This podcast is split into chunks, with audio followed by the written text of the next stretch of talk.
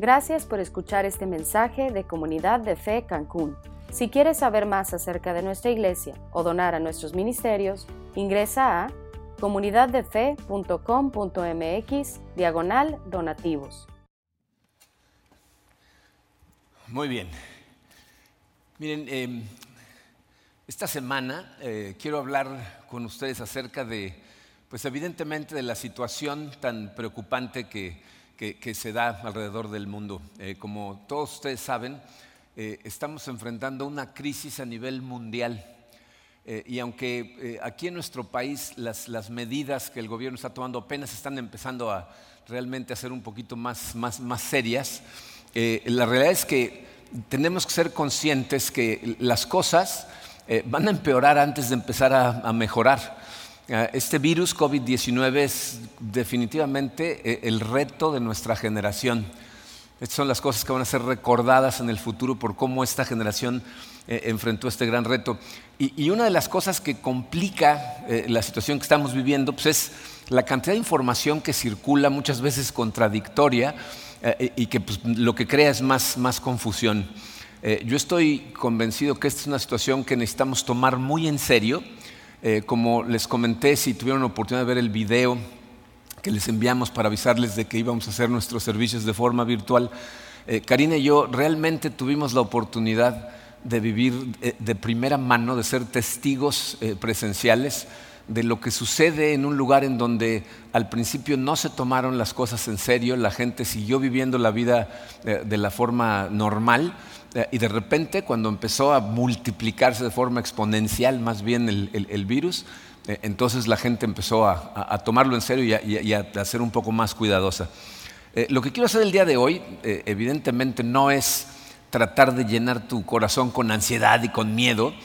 lo que más me preocupa, de hecho, es el estado de tu corazón mientras estamos atravesando esta serie. Pero sí quiero lograr dos cosas con lo que vamos a estudiar el día de hoy. Primero, eh, necesitamos entender por qué suceden estas cosas. ¿no? Eh, eh, estas cosas que de repente realmente sacuden, este, ¿por qué suceden?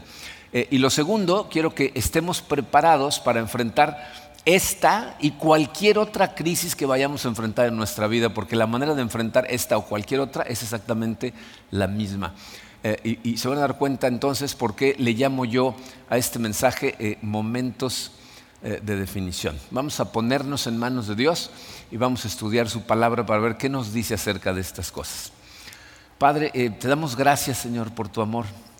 Eh, te damos gracias, Señor, porque sabemos que eh, enfocados en ti, tomados de tu mano, nuestro corazón se llena de paz, se llena de tranquilidad y, podemos enfrentar estas cosas de forma más efectiva.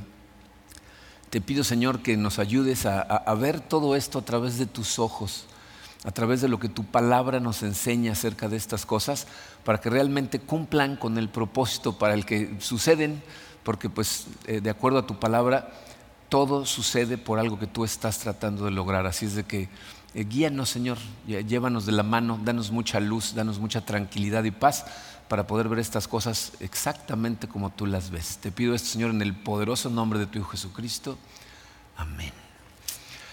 Bien, miren, parece ser que la palabra crisis es la palabra de moda, ¿no? la estamos escuchando por todos lados en este momento.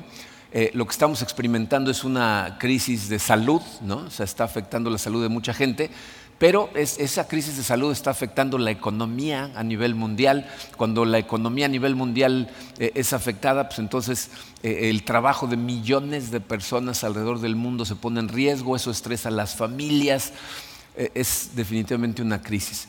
Miren, es, interesante porque la palabra crisis carga consigo una connotación negativa, ¿no? O sea, pensamos en crisis, pensamos en problemas, pero yo creo, eh, no creo, estoy convencido que nos afectan más porque no entendemos lo que significan. Fíjense, la definición moderna de la palabra crisis es eh, una crisis, es una etapa en una secuencia de eventos donde la tendencia de todos los eventos futuros van a ser determinados. Eh, si analizas esa definición, parecería como que las circunstancias van a determinar el futuro, pero eso no es cierto, eso es totalmente falso. Fíjense, la palabra crisis en griego, se escribe igual nada más que con K, eh, eh, su significado es una cosa muy interesante.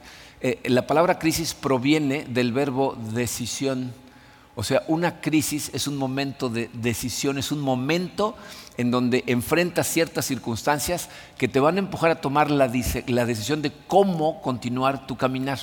Por eso podemos llamar una crisis como un momento de definición, un momento en donde vas a definir exactamente cómo vas a enfrentar y cómo vas a escoger el camino que vas a seguir. ¿no? Es, es, ese punto sin retorno en donde tengo que decidir cómo voy a enfrentar este problema. Yo estoy convencido que si vemos cada crisis que enfrentamos por lo que realmente es, o sea, un momento en el que yo tengo que tomar decisiones importantes, va a ser mucho más fácil y más productivo cómo las enfrentamos. Entonces, quiero eh, que hagamos primero eh, algunas consideraciones acerca de, lo que es una crisis. ¿no? Eh, en tiempos de crisis les puse yo ahí. Miren, si analizamos las crisis nos vamos a dar cuenta que para empezar son cosas que son inevitables, o sea, van a suceder crisis todo el tiempo, son imparciales, o sea, le van a suceder a todo tipo de personas, pero siempre cumplen con un propósito, pero necesitamos entenderlas. Entonces, lo primero que tenemos que entender acerca de las crisis es que, fíjense, en tiempos de crisis, número uno, eh, nuestro mundo es sacudido por algo externo. O sea, nuestro mundo puede ser eh, que, sea tu mundo. Hay algunas crisis en donde le afecta nada más a, una persona, a un grupo de personas muy pequeño.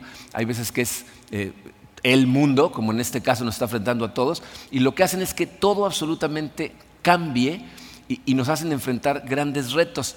Pero aquí la primera pregunta que necesitamos analizar es, ¿por quién están siendo sacudidas las cosas?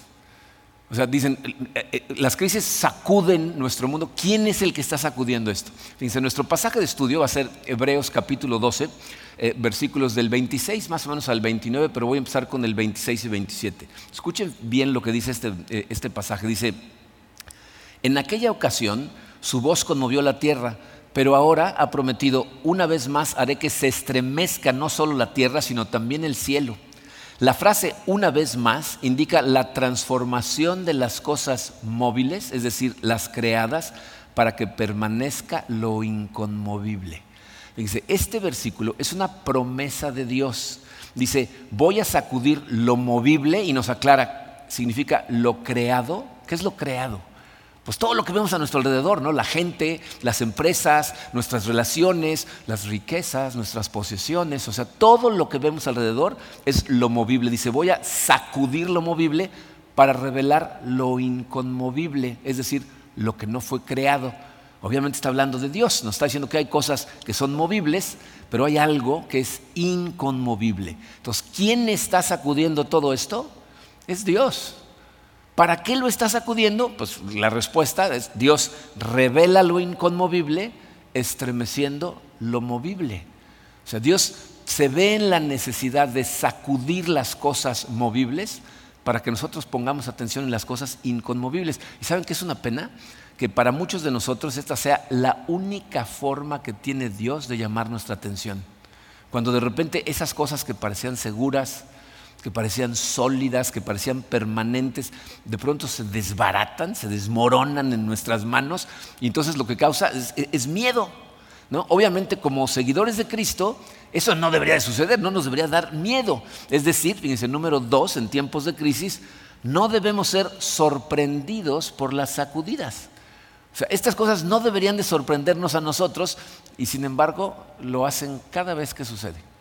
Cada vez que viene una sacudida de estas, especialmente una de este tamaño, ¿no? nos sorprende. Y, especialmente nos sorprenden las sacudidas que son realmente dolorosas, ¿no? las, que nos pegan más cerquita. Yo creo que la, más dolorosa es cuando perdemos a alguien a quien amamos. ¿no? Si esta crisis llega a afectar la vida de alguien a quien tú amas, eh, normalmente hay algo acerca de la muerte de seres queridos que, nos regresa al piso, que, nos hace ser conscientes de lo que realmente es importante. Y miren, hablando de estas cosas como una crisis, como un tiempo de decisión, no estoy tratando de minimizar el dolor que, puede causar, por ejemplo, si perdiéramos a una persona. No estoy sugiriendo que estas cosas no te deben de doler, al revés. Lo que estoy diciendo es que son eventos tan dolorosos que lo que hacen es redefinir la manera en que caminamos la vida. No, nos sacuden tremendamente y como creyentes lo que deberían de causar es empujarnos a buscar el reino inconmovible. Pero miren, como, como paréntesis a, esta parte, yo creo que deberíamos de vivir conscientes de que somos mortales todos, de que la gente que está a tu alrededor eh, eh, no siempre va a estar ahí. Yo creo que si, fuéramos conscientes de eso, tendríamos mejores relaciones, nos disfrutaríamos muchísimo más. Me acuerdo de un, consejo que una vez eh, nos dio Zig Ziglar en una conferencia, nos decía que esto es algo que él hacía regularmente. Dice que él regularmente se sentaba, cerraba los ojos y trataba de imaginarse cómo sería su vida en ese momento si perdiera a su esposa, si perdiera alguno de sus hijos, alguna de las personas más queridas. Dice que él, obviamente, e, e, esas cosas lo tocaban profundamente, eran cosas que le causaban mucha tristeza, pero salía del ejercicio con ganas de encontrarlos, de darles un abrazo, de darles un beso, de a lo mejor eh, alguna discusión o algún malentendido que hubieran tenido recientemente, de repente se daba cuenta de lo trivial que era. Y entonces esas cosas como que le ponían la vida en perspectiva. Y yo creo que por eso la Biblia nos dice que deberíamos ser conscientes de que tenemos los días contados. Y los tiene toda la gente alrededor. Pero bueno, eh, perder a una persona que amamos eh, es algo que nos sacude muy fuerte. Pero ¿saben qué otro tipo de pérdida nos sacude profundamente? La muerte de ideas en las que tenemos cimentada la vida. Nosotros, sin darnos cuenta, heredamos ideas de seguridad que son basadas totalmente en cosas de este mundo. De nuestros padres, ¿no? Nosotros se lo heredamos a nuestros hijos, que pensamos que eh, si tenemos eh, trabajo, si tenemos dinero, si tenemos ciertas cosas, ciertas comodidades, ciertas posesiones, entonces estamos bien. Y por eso cuando de repente entran en riesgo o desaparecen, se nos mueve totalmente el tapete. Porque es la muerte de una idea que tú dices, pero si yo me sentía seguro en esto. Dios aquí nos está tratando de enseñar algo. Nos está tratando de enseñar que tenemos que acudir a Él, pero no solo en tiempo de crisis, sino en todo tiempo. Porque si tú aprendes a acudir a Él en todo momento, entonces eso te prepara para las crisis, para cuando el momento en el que viene una crisis llega, tú estás preparado para recibir la fiesta. De hecho, si tú eres una persona que está aferrada a Dios y a su palabra, estas sacudidas no te agarran por sorpresa. No te sorprenden tanto por dos razones. Se las puse ahí. Fíjense, la letra A nos dice, porque la palabra de Dios las promete. O sea, las sacudidas, las crisis que vamos a enfrentar, Dios nos dice en diferentes lugares en la Biblia que van a suceder. Y, cíclicamente, nada más revisen la historia, la cantidad de veces que hemos tenido este tipo de sacudidas a nivel mundial. En, en Ageo 2, versículos 6 y 7, eh, dice el profeta Ageo, así dice el Señor Todopoderoso, dentro de muy poco haré que se estremezcan los cielos y la tierra, el mar y la tierra firme, haré temblar a todas las naciones. Dios en el Antiguo Testamento consistentemente decía, voy a hacer cosas que van a tambalear al mundo entero. Jesucristo en el Nuevo Testamento, en el Evangelio de Juan, nos dice, en este mundo enfrentarán aflicciones, o sea, no nos deberían de sorprender. En el Antiguo y en el Nuevo Testamento nos dicen que van a suceder, pero aparte, y esta es una que mucha gente no entiende, dice letra B, la naturaleza de Dios lo demanda. O sea, estas sacudidas las demanda la naturaleza de Dios. Hace un momentito leímos Hebreos 12, 26 y 27, en donde decía, eh, una vez más haré que se estremezca no solo la tierra, sino también el cielo. El versículo 29 nos dice, ¿por qué? Fíjense, dice, porque nuestro Dios es fuego consumidor. Dice, voy a estremecer la tierra y el cielo porque la naturaleza de Dios es ser un fuego consumidor. Esta es una característica eh, del carácter de Dios que la gente quiere cerrar los ojos a ella. O sea, la gente quiere enfocarse siempre en el amor de Dios. Eh, y, no queremos ver que la Biblia nos diga que Dios es un fuego consumidor. Y algunas personas dicen, no, no, no, es amor. No, no, no, es un fuego consumidor. Tiene que ser una o la otra. De hecho, son las dos. Y si lo entiendes correctamente, te vas a dar cuenta que las dos son parte de lo mismo, es decir, se complementan parte de su naturaleza amorosa es ser un fuego consumidor. Cuando, cuando el fuego consumidor entra en acción, son partes del amor de Dios.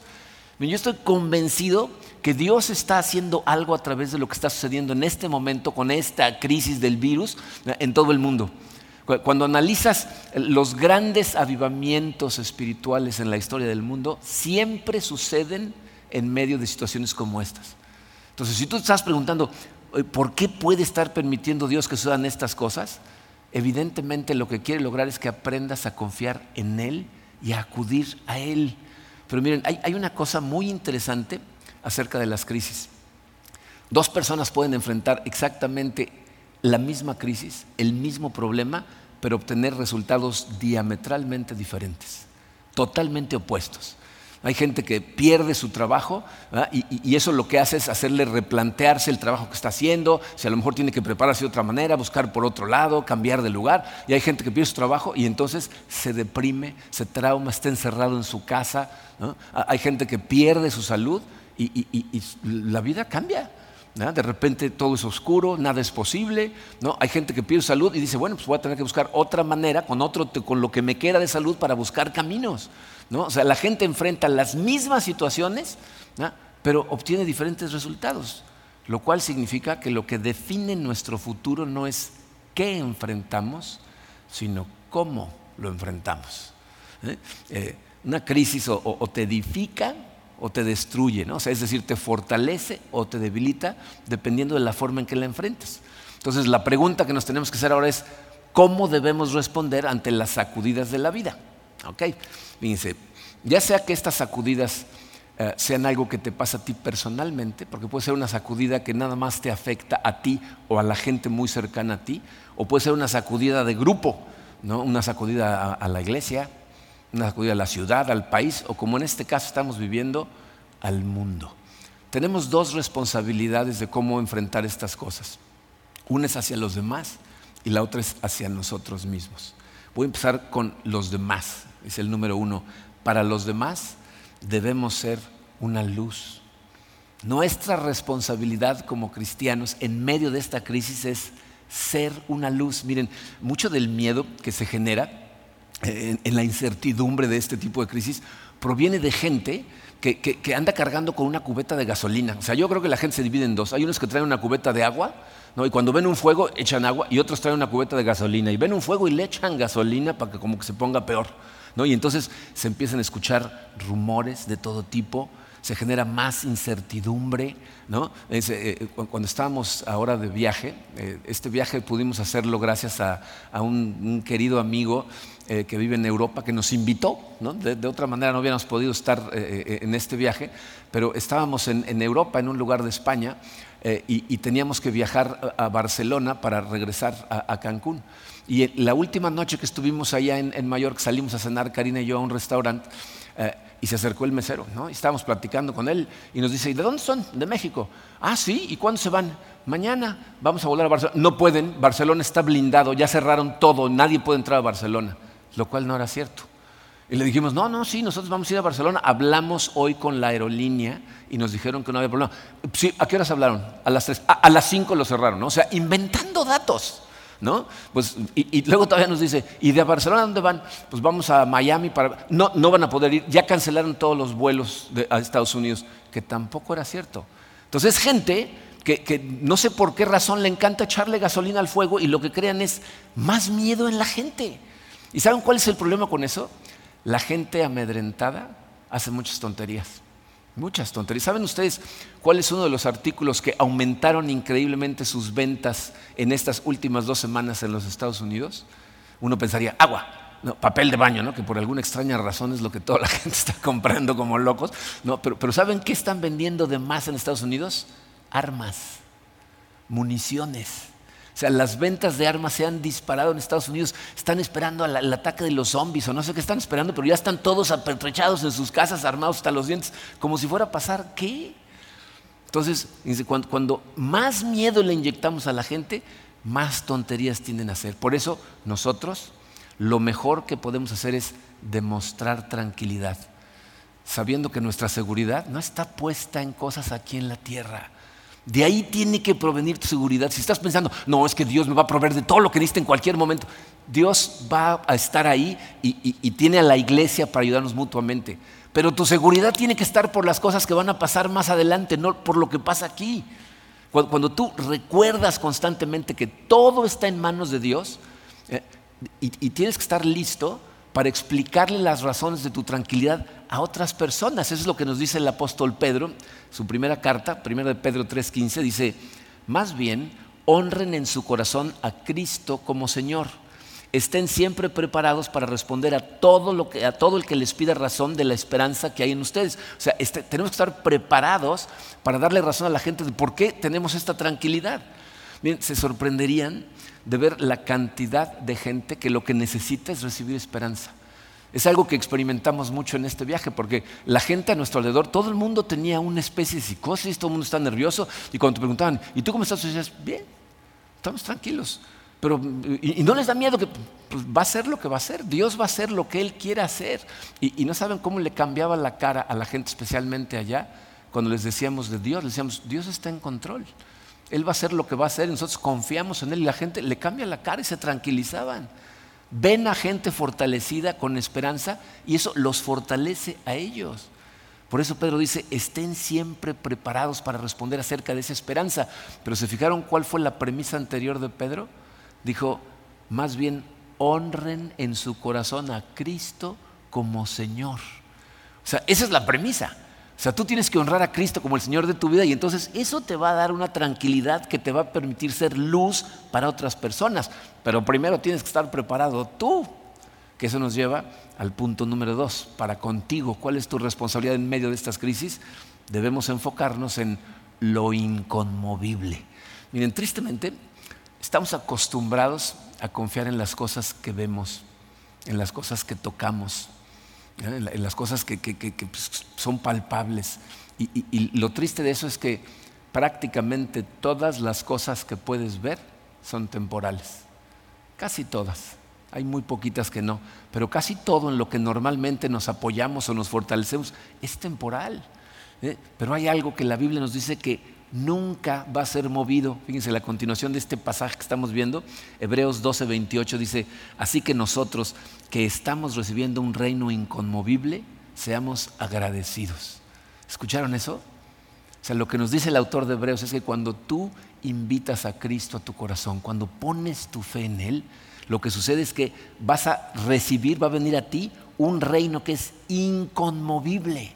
O sea, vas a tener acceso en ese momento y de ahí en adelante a un reino inconmovible. El problema es que, aún siendo cristianos, no ponemos nuestra confianza en esa seguridad, en ese reino inconmovible. Seguimos afianzados a las cosas temporales que nos rodean. Miren, eh, causa nervios el virus que estamos enfrentando y la respuesta de algunos gobernantes de algunos países, de algunos estados de la República, pues sí, ¿no? O sea, necesitamos estar orando por todos nosotros, por, la iglesia, por nuestras familias y por nuestros dirigentes. Pero tienes que recordar esto sin importar quiénes sean los presidentes, gobernadores, presidentes municipales del mundo, el que está sentado en el trono es Dios. Él es el que tiene control de todas estas cosas y Él nos dice en su palabra que es nuestro Padre. ¿Tú te acuerdas cuando eras niño alguna vez ir caminando por la calle de la mano de tu papá? Yo, yo me acuerdo como, si iba yo de la mano de mi papá, yo podía ir distraído, podía ir viendo cosas y no me daba miedo nada. ¿Por qué? Porque iba de la mano de mi papá. Y esa es exactamente la imagen que la Biblia nos trata de transmitir. Dice, si vas de la mano de Dios, ¿qué tienes que temer? ¿Problemas económicos? ¿Situaciones complicadas? O sea, ¿qué tienes que temer? Las circunstancias a veces son duras, a veces son más fáciles, a veces son buenas pero lo que nunca cambia es el amor de Dios. Las palabras de Isaías capítulo 54 versículo 10 dice, aunque cambien de lugar las montañas y se tambaleen las colinas, no cambiará mi fiel amor por ti, ni vacilará mi pacto de paz, dice el Señor que de ti se compadece. Su amor no va a cambiar. Dios te tiene de la mano. Esto es como cuando, cuando enseñé a mis hijos a caminar, los tomaba de la mano y los llevaba dando pasos, se tropezaban y se caían, pero yo no los soltaba. Y Dios es mucho más poderoso y más fuerte que nosotros. Él no deja que nos caigamos.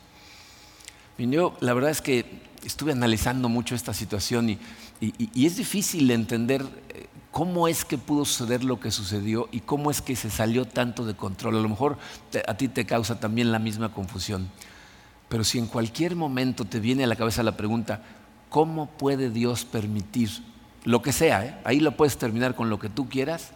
Tienes que recordar, Dios siempre está en control y todo lo que sucede lo utiliza para su plan. Y creo que miren, el ejemplo más poderoso de ese concepto es la crucifixión de Jesús. Se lleva tu mente al pasado, a ese momento en donde en un distorsionado acto de democracia, Poncio Pilato decide poner la decisión de qué hacer con Cristo en la gente. Y les pregunta, ¿qué quieren que haga con él? Y la gente empieza a gritar, crucifícalo. ¿Ustedes se imaginan lo que pasó por la cabeza de los discípulos en el momento en que la crucifixión empezó a llevarse a cabo? O sea, cuando empezaron a ver y estaban esperando en algún momento que Él tomara el poder y se liberara de ellos y vinieran ángeles a defender. O sea, y ellos están viendo suceder las cosas en cámara lenta y están viendo que no va a cambiar, que lo van a crucificar. Pero ¿saben qué es sorprendente de eso? Fíjense, ese momento no sorprendió a Dios. O sea, en ningún momento lo tomó por sorpresa y en ningún momento Dios llamó a ese evento algo bueno. Eso es algo que tenemos que tener conciencia. O sea, el hecho de que esté pasando todo esto, Dios lo está utilizando, sí, lo considera algo bueno, pues igual que no consideró ese, ese evento como algo bueno, obviamente no está pensando que esto sea algo bueno. ¿Fue la crucifixión un acto malvado? Sí. ¿Estaba predestinado por Dios? Sí. ¿Fue realizado por hombres malvados que mancharon sus manos de sangre con la vida de Jesucristo? Totalmente. Ahora piensa en esto. Redimió Dios ese acto para que esa sangre tuviera el poder incluso para salvar a los que lo crucificaron. Definitivamente. Entonces ahora adelanta la película hasta hoy. ¿Es Dios soberano? ¿Sigue siendo soberano? ¿Sigue usando todo para sus planes? ¿Nos acompaña? ¿Nos ama? ¿Está con nosotros en todo momento? Totalmente. Y cuando te enfocas en Él, lo que le sucede a tu corazón es con lo que termina este pasaje. Dice, Hebreos 12, 28 dice, inspirados por esa gratitud, adoremos a Dios. Cuando eres consciente de que Dios en todo momento está contigo y pase lo que pase, lo utiliza para nuestro bien, a tu corazón no le queda más que llenarse de gozo, llenarse de amor, llenarse de luz y de ganas de adorar a Dios. Miren, em, es posible que en las siguientes semanas esta situación empeore. Y entonces eh, el gobierno seguramente nos va a pedir que nos aislemos, que nos pongamos nosotros mismos en una autocuarentena. Y, mucha gente está viendo eso con, mucho miedo. ¿no? Como dice, híjole, pero vamos a pasar encerrados varios días y mis hijos se van a volver locos. Y, trata de verlo de una manera positiva. Regresa ahora sí que a 40 años atrás. Aprovecha ese tiempo que vas a pasar con tu familia. A lo mejor, yo, yo, uno de los recuerdos más hermosos que tengo es de mi mamá leyéndome cuentos y libros. Siéntate a, ayudarles a descubrir que los libros son algo bueno, ¿no? que no hace falta nada más estar viendo videos. Eh, jueguen juegos de mesa. Eh, otras de las cosas que ya no hacemos, yo recuerdo la cantidad de historias acerca de mi familia que me contaron mis papás, que me contó mi abuela, me acuerdo de una reunión en donde nuestra abuela nos contó a toda la familia todo el árbol genealógico de lo que ella se acordaba y de quién era quién y quiénes se casaron y cómo les fue. son cosas que ya no hacemos. Vivimos en un mundo tan correteado, ¿no? tan, tan marcado por la tecnología, que no conectamos profundamente a nivel personal. Pues vamos a estar en cuarentena, aprovecha el tiempo, ama a tu familia, haz actividades que normalmente no harías. Yo recuerdo cuando, cuando el huracán Wilma dejó todo, toda la península de Yucatán paralizada, la cantidad de cosas que hicimos como familia que llevábamos, yo no sé, décadas sin hacer. Entonces, definitivamente tenemos que darle gracias a Dios por las bendiciones que tenemos y no enfocarnos en las complicaciones que están a nuestro alrededor. Yo te invito a que le des gracias que realmente le agradezcas por la vida, porque Él te salvó, porque, porque sabes que está presente. ¿Se va a poner complicada la cosa? Seguramente, la situación es muy incierta, pero siempre tienes que recordar, no estamos solos. Dios está aquí con nosotros y está listo para tomarte de la mano. Si se lo permites, Él de la mano te va a llevar a través de esta y cualquier otra crisis. Vamos a darle gracias a Dios. Padre, em, Señor, te damos gracias, te damos gracias por tu amor, te damos gracias por la cantidad de bendiciones que nos das, te damos gracias, Señor, porque has proveído para nosotros una iglesia hermosa, una familia en Cristo que está ahí para amarnos mutuamente, para ayudarnos, para asegurarnos de no dejar a nadie atrás, fuera ni, ni con hambre. Te damos gracias, Señor, porque tú eres bueno, tu misericordia es eterna, Señor. Te damos gracias, Señor, porque sabemos que podemos contar contigo. Pero te damos gracias por sobre todas las cosas, Señor, porque sabemos que estamos contigo en la vida eterna y que pase lo que pase en este mundo, cambie lo que cambie, se destroce lo que se destroce a nuestro alrededor, esa promesa sigue firme y todos vamos a estar en la eternidad contigo. Llénanos de luz, Señor, llénanos de optimismo, ayúdanos a, aprender cosas de, esta crisis, a transformarnos incluso en esta crisis para aprender a ver lo que aquí está en lugar de lo que no está. Te damos gracias, Señor, en el poderoso nombre de tu Hijo Jesucristo. Amén. Miren, antes de despedirnos, eh, quiero decirles algunas cosas como recomendación para, este tiempo que, va a venir. Eh, la Biblia nos dice que debemos de amar a nuestro prójimo y honestamente eh, una de las mejores formas de amar a nuestro prójimo es quedarnos en nuestra casa. Yo sé que eh, se cierran las escuelas y a lo mejor algunos trabajos y nos vamos a sentir de vacaciones, pero créanme que no es un tiempo para vacacionar ni para salir a relacionarnos con la demás gente. En la medida de lo posible, tómatelo en serio. Eh, ayuden a la gente que puedan ayudar. Si hay gente a tu alrededor en necesidad, estira una mano para ayudar, especialmente la gente mayor de 70 años eh, eh, mandamos algunos mensajes que no sabemos si se entendieron muy claramente o no, pero si tú conoces a gente mayor de 70 años de edad, son gente que es muy vulnerable a este virus, son de hecho el grupo más vulnerable. Entonces, si necesitan ayuda para ir a comprar comida, para ir a comprar medicinas, ayúdale a esa gente. si conoces a gente que está totalmente sola, sé un apoyo. Si tú eres una persona que tiene más de 70 años de edad y no tienes a nadie más que te pueda ayudar, contáctanos, ponte en contacto con la iglesia y te vamos a ayudar. Eh, curiosamente, eh, las estadísticas nos dicen ahora que 40% de las camas en hospitales por culpa de este virus son de personas entre 25 y 50 años de edad, pero no porque sean los más vulnerables, sino porque no se cuidan porque salen a la calle, porque se sienten inmunes, se sienten invencibles y entonces terminan utilizando camas que le van a quitar a gente mayor de edad que muy probablemente sí pueda perder la vida por estas cosas. Entonces, socializar en este momento no es correcto, pero recuerden siempre, estamos en manos de Dios, Él está en control, nos pide que seamos sabios y cuidadosos, pero su palabra nos dice que esto también va a pasar.